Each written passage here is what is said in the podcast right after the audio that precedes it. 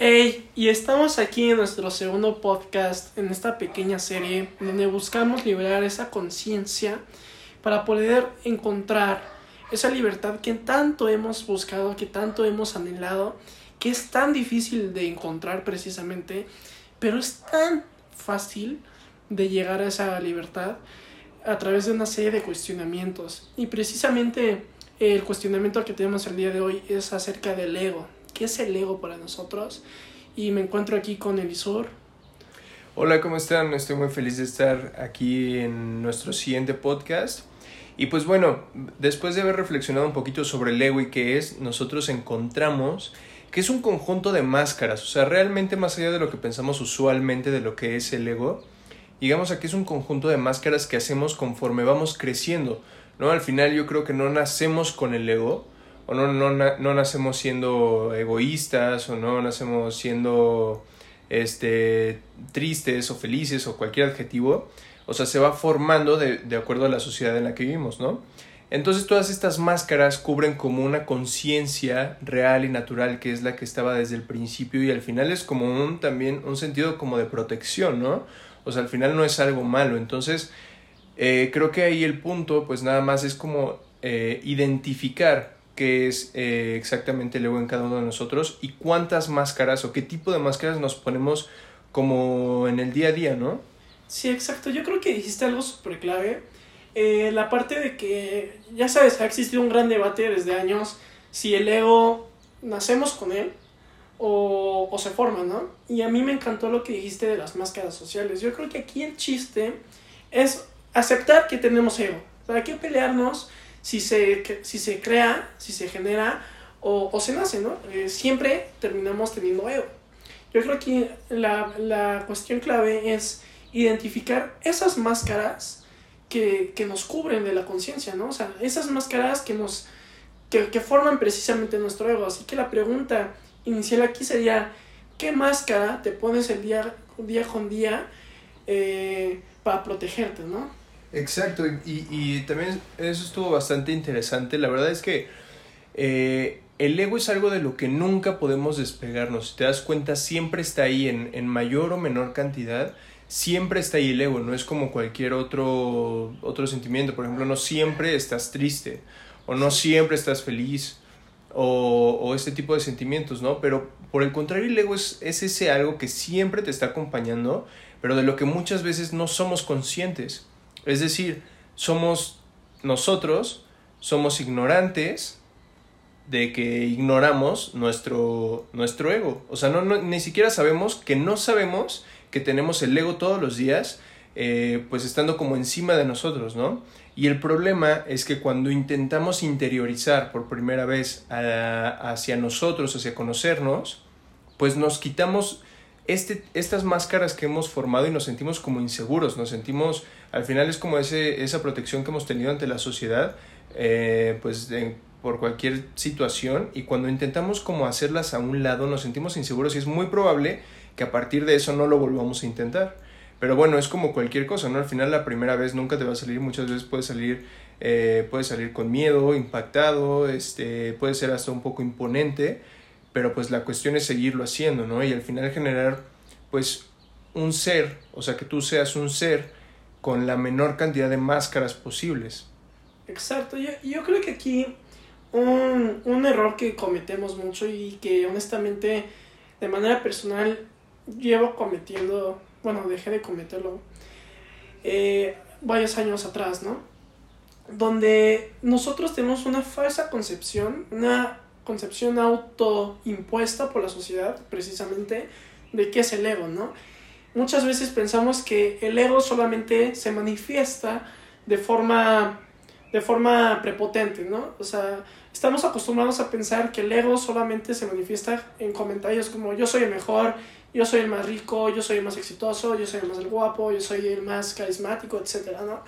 Y yo creo que ahí tenemos un grave error. Y eso es lo que nos cae, nos hace caer en esta ignorancia de nuestra ignorancia, que es lo que comentabas, ¿no? Como tenemos en la mente que solo el ego es de esa forma, dejamos de ignorar, empezamos a ignorar las otras formas del ego, ¿no? También hay un ego que va para abajo. Hay un ego que te dice, tú eres el, tú eres el eh, tú eres el peor, tú eres este, el menos creativo, también ese es un ego. El ego es el que te dice, el que te define realmente. Así que hay que empezar a identificar qué máscaras tenemos, pero también cómo se manifiesta nuestro ego y en qué formas, y en qué medidas y en qué cantidades, ¿no? ¿A qué reacciona nuestro ego? Hay que entender que el ego que teníamos ayer es totalmente diferente al ego que teníamos hoy. Exacto. Sí, sí, sí, definitivamente. Y, y, y, por ejemplo, nosotros en nuestro día a día podemos imaginar muchas personas egoístas, ¿no? Convivimos con muchas personas egoístas, con muchas personas que tienen un ego muy alto. Pero a ver, tratando como de descifrar un poquito la, lo bueno y lo malo del ego, también si lo ponemos como de la otra manera, porque posiblemente dirán, bueno, chance no hay que vivir con ego, ¿no? Exacto. Pero si lo ponemos del otro lado, quiero que piensen ahorita que se los vaya a decir, cómo se imaginarían un ser sin absolutamente nada de ego. Es decir, ¿cómo sería una persona sin ego, sin absolutamente nada de ego? Exacto, es... complicado de, de pensar, ¿no? Es, casi imposible porque...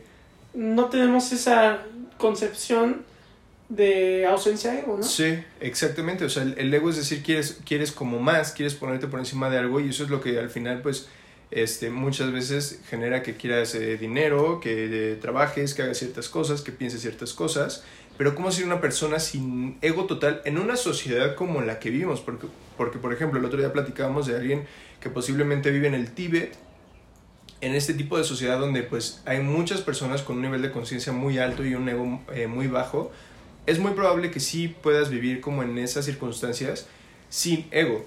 Pero la cuestión es cómo balanceas el ego en una sociedad como en la que vives actualmente. Al final necesitas el ego porque pues también es un sentido de protección y algo que te hace sobrevivir ante la sociedad. Sí, necesitas coexistir con la sociedad, con el entorno que tenemos, ¿no? Exactamente. Y, y entonces, por ejemplo, platicábamos este, de, de un ser sin ego, ¿cómo sería? Nosotros imaginamos un ser sin ego, por ejemplo, en las plantas. O sea, una planta no, no busca ser más que otro. Por ejemplo, los animales, hay muchos, los, los gorilas buscan ser como los más imponentes de, de, la manada y buscan como que a una hembra o los leones buscan territorio y demás, todos estos animales, ¿no? Pero una planta está aún más allá de no buscar nada. Simplemente aporta al mundo, aporta a la naturaleza, aporta a los seres humanos pero no busca recibir, porque está, no, no, no tiene este sentimiento de, de, egoísmo, querer, ¿no? De querer, justamente. Entonces solo, es más, está en un nivel de amar y no buscar ser amada.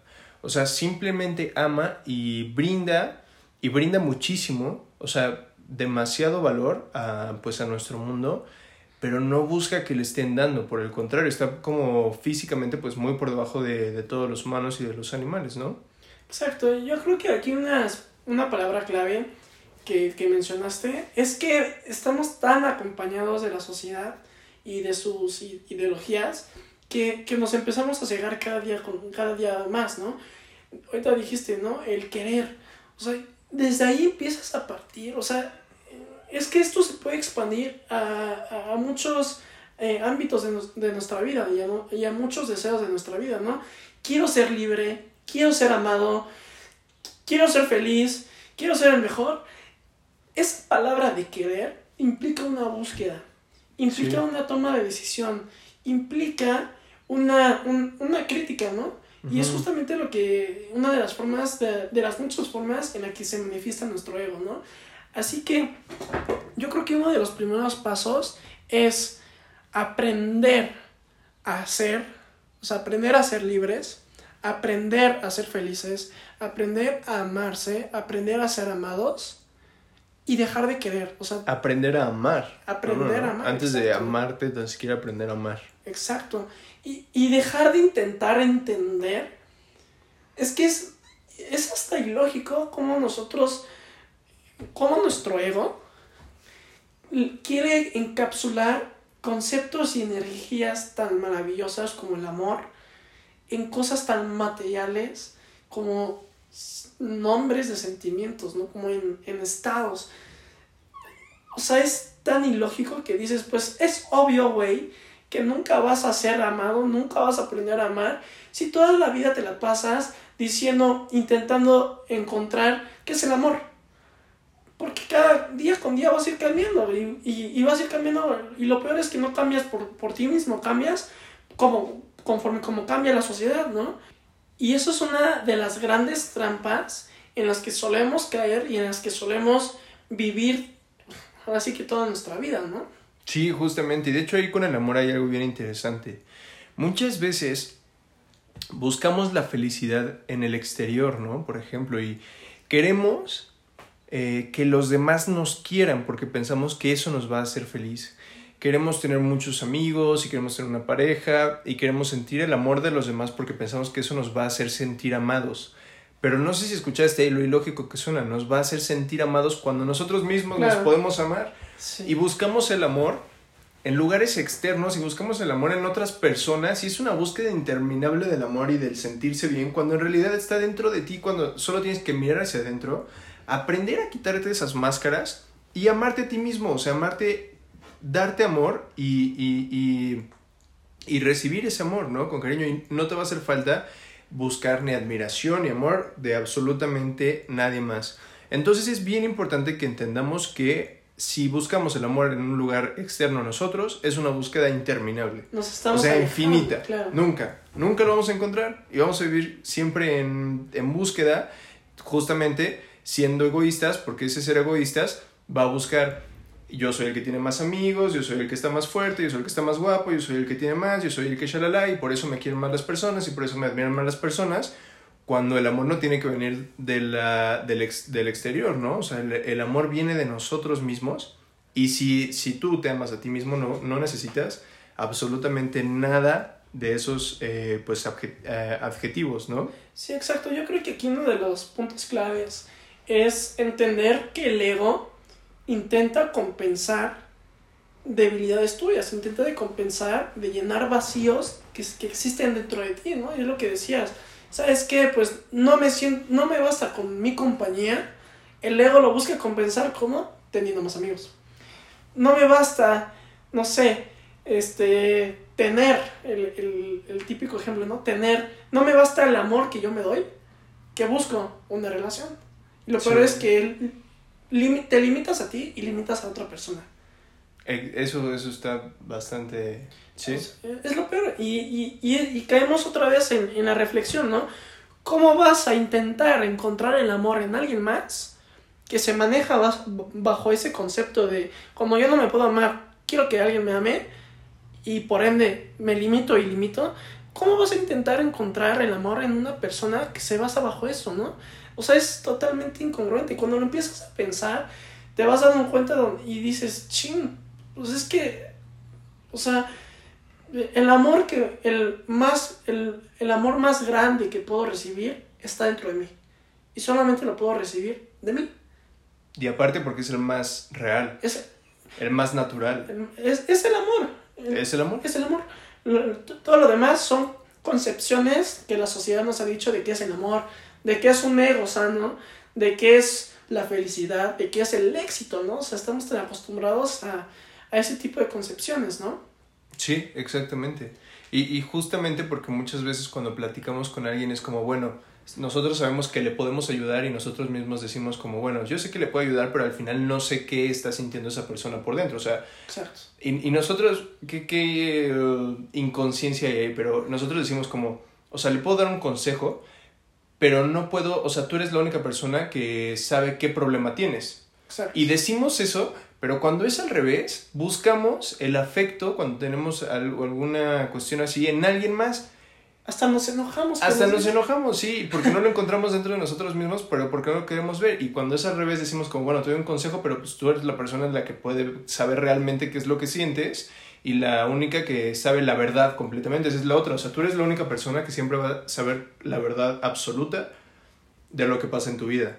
Exacto. Nadie más lo puede saber porque tú eres eh, la única persona que sabe realmente qué sientes, qué piensas y muchas veces tratamos de evadir esos pensamientos porque pensamos que estamos mal al pensarlos y no debería ser así, debería ser que lleguen esos pensamientos y preguntarte por qué estoy pensando esto. O sea, todo puede tener un, trasfondo muy sencillo, muy profundo, pero si te lo preguntas, o sea, los pensamientos se van a ir.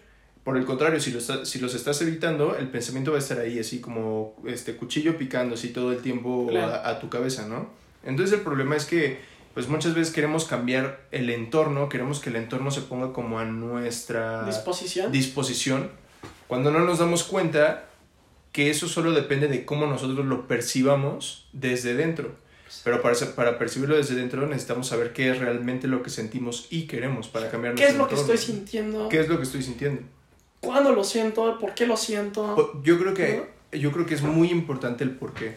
Siempre, o sea, cuando te llega un pensamiento como ¿por qué estoy pensando esto?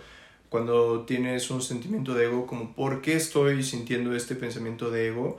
Y posiblemente sí tiene una razón, pero si nunca te pones a buscar esa razón, no vas a poder arreglar esa razón. Exacto. Y, y vas a estar otra vez búsqueda interminable.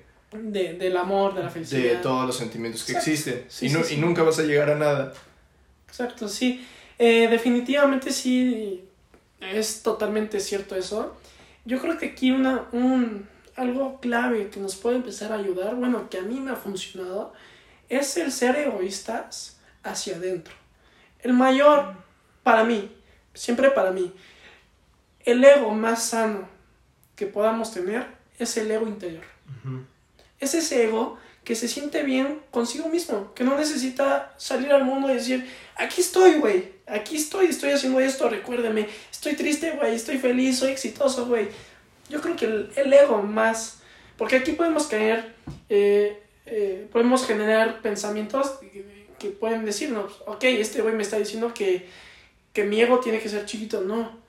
Yo creo que único, únicamente que les estoy diciendo es que el ego más sano, según yo lo que creo y según lo que yo he vivido, es el ego interior. Es ese ego que puede estar callado hacia el entorno, pero está, puede estar hablándote, puedes estar conviviendo con él, lo puedes estar observando y, y aprender a convivir con él, ¿no? Sí, y justo llegamos a una parte que bastante importante, que la cuestión es no aniquilar tu ego, o sea, no estamos buscando que destruyas tu ego, o sea, el punto no es que lo quites de tu vida, o sea, no, el ego es muy importante, pero tienes que aprender a vivir con él, a observarlo, literalmente a, a, verlo en tu cabeza, cerrar los ojos y decir, esto es mi ego y lo estoy viendo y lo tengo en control dentro de mi cabeza y él no me está controlando a mí. Es decir, lo, lo, lo, mejor que puedes hacer es que cuando te llegue un pensamiento así, lo identifiques y justamente te pongas a pensar y a imaginarlo como así, caminando en tu cabeza y diciendo como, ¿por qué está, o sea, por qué me llegó esa sensación o ese pensamiento? Pero sin interrumpirlo, ¿no? Pero sin interrumpirlo, exacto, ese es el punto, o sea, sin interrumpir y, y sin decir, ah, ya tengo ego, ¿no? O sea, sin interrumpirlo, simplemente, más bien dándole entrada a que casi casi te diga por qué está ahí. Exacto.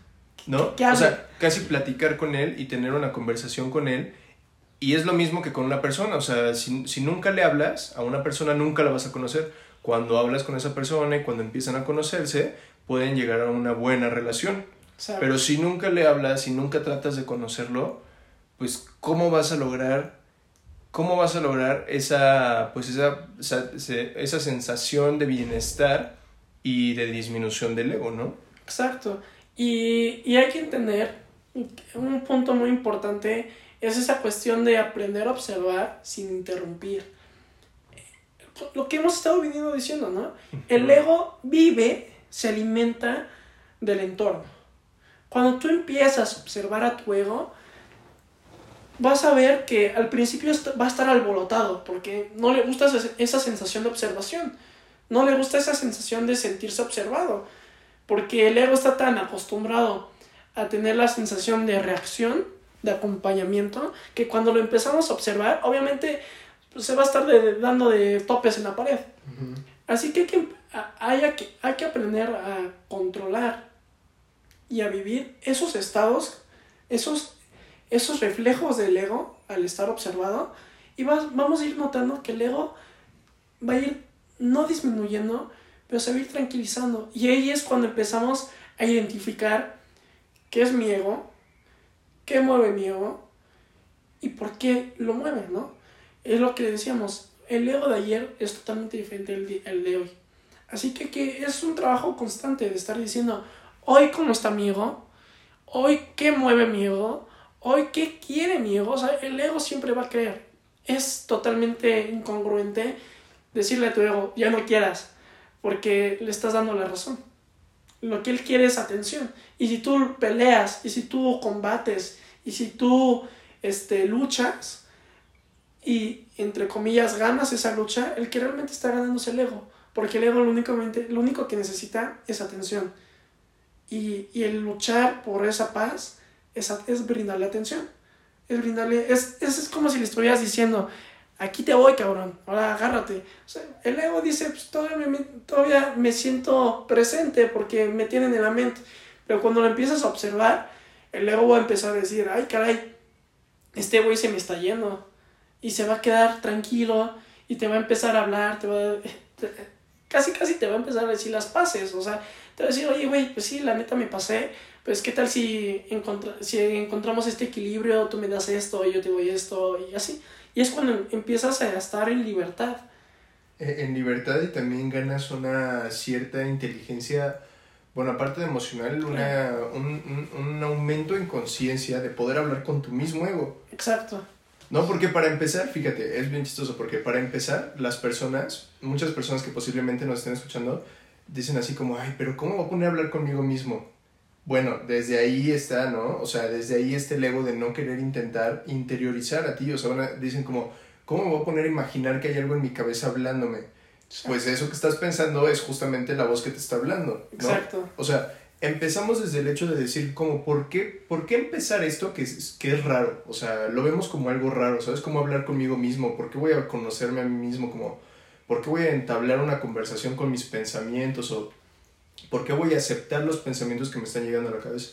Entonces lo más importante y la, la forma, por ejemplo, más fácil de empezar es siéntate cinco minutos, cierra los ojos y piensa en lo que estás pensando. Siente, ¿no? Siente, Siente lo que estás pensando y, y, trata de buscar de dónde viene ese pensamiento. O sea, siéntate, cierra los ojos y siente.